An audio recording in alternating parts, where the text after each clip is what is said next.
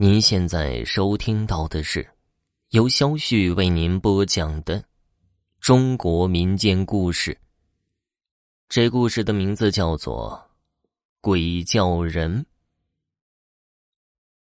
我的姥姥去世的时候，我还小，刚上小学。姥姥去世的当晚，我和妈妈赶去农村老家奔丧，睡在姥姥生前的炕上。晚上，蚊子多，睡不踏实。半夜的时候，我和妈妈被狗叫声吵醒了。我有点害怕，因为农村的夜里是很黑的。屋外的弄堂里就躺着姥姥的遗体，因为农村死人要在家里停尸三天才出殡。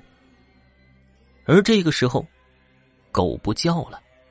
我和妈妈清清楚楚的听到姥姥说话的声音，她小声的叫着我妈妈的小名燕子，燕子。”我和妈妈同时腾的坐了起来。姥姥叫了好几声，我实在忍不住要答应。妈妈赶紧捂着我的嘴。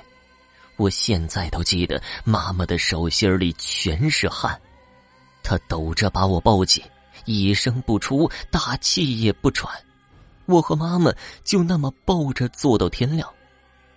早上，舅舅们都说，昨晚一直守灵没有睡觉，根本就没有听见姥姥说话的声音。我和妈妈都快被吓死了。听众朋友，本集播讲完毕，感谢收听。